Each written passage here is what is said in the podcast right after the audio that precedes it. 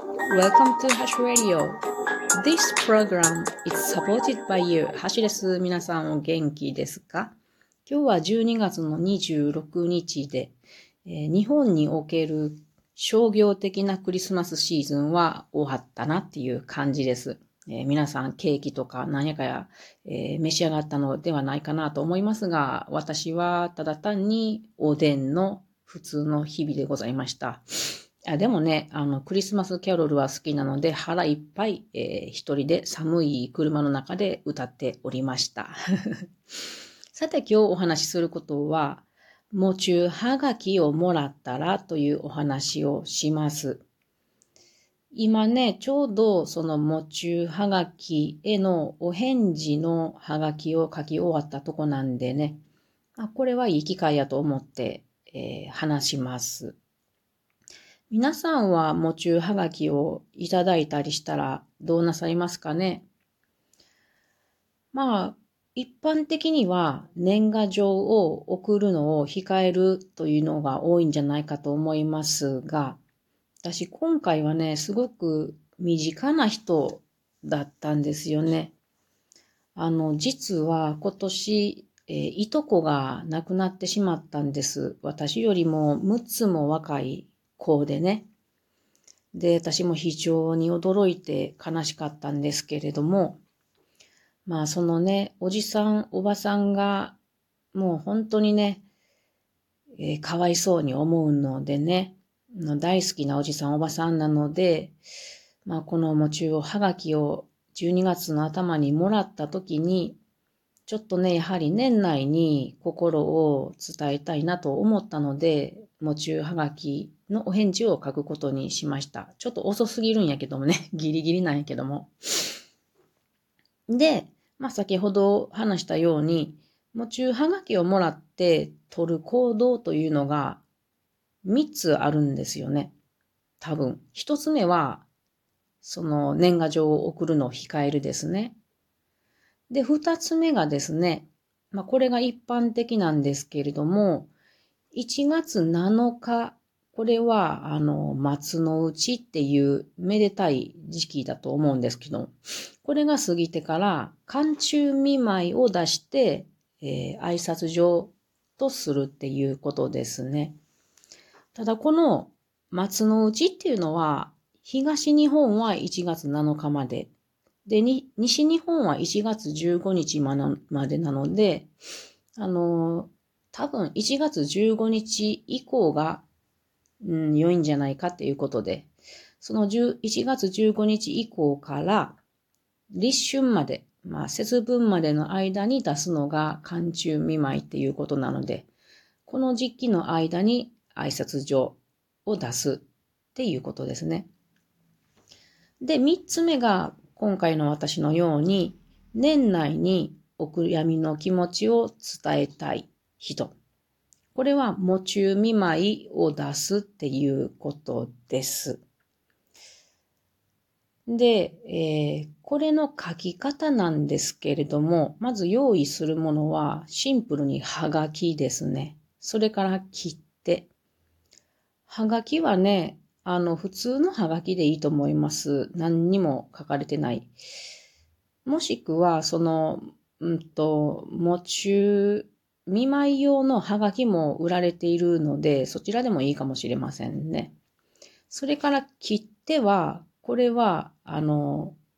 それ用の切手があるんですよ。それ用の。えー、っと、まあ普通切手ですが、私は郵便局で買ってきたんですけれども、この喪中用のね。どんなのかっていうと、白とグレーの背景があって、その中に白と紫の小さな菊のような花がたくさん描かれているもの。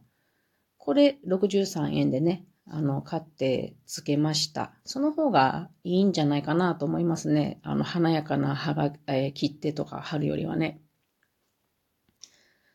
で、書き方ですけども、あ、待って待って。私ね、はがきはね、そのシンプルなもの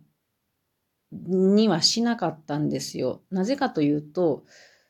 あの、おばさんがね、本当に花が好きな方なのでね、花のハガキがいいなと思って、で、自分が持っているハガキをちょっと見てみたらですね、昔に伊勢神宮のお祓い浴場で、あの、版画屋さんがあるんですけどね、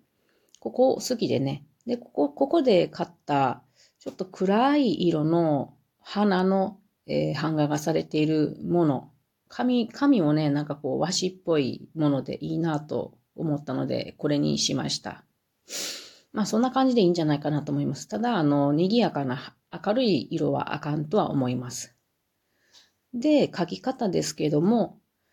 この、うんと、喪中見舞いとか、うん、寒中見舞いもそうなのかな、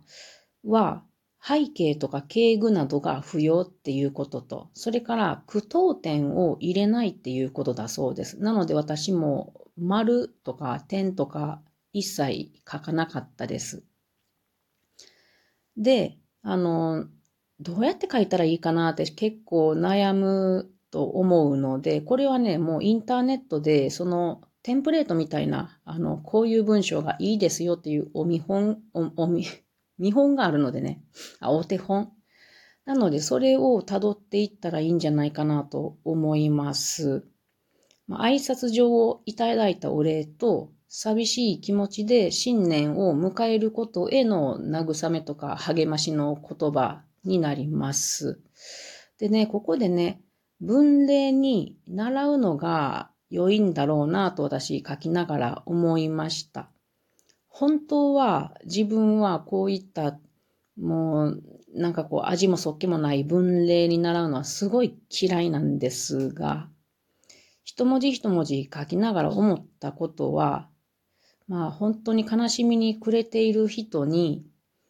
うん、言葉を送るっていうのは、なるべく自分を透明に保る、保つことがいいかもしれない。自分を無にして気持ちだけ送ることがいいかもしれないと思いましたね。何かこう、気持ちに触るようなことがあると申し訳ないからね。でも、ほんの一つだけ、えー、私の気持ちを加えた部分があります。それは何かというと、最後の一文にですね、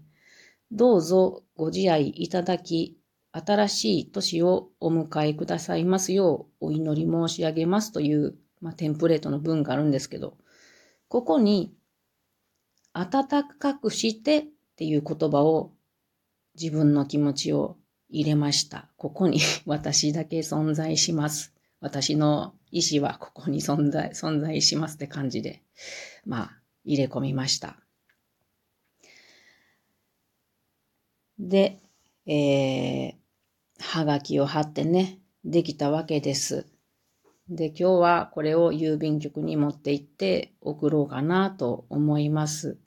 もし皆さんも、夢中はがきどうしたらいいかなって思っている、いらっしゃる方いたら何かのご参考になればいいなと思いました。遅すぎるけれどもね。それでは皆さんまたね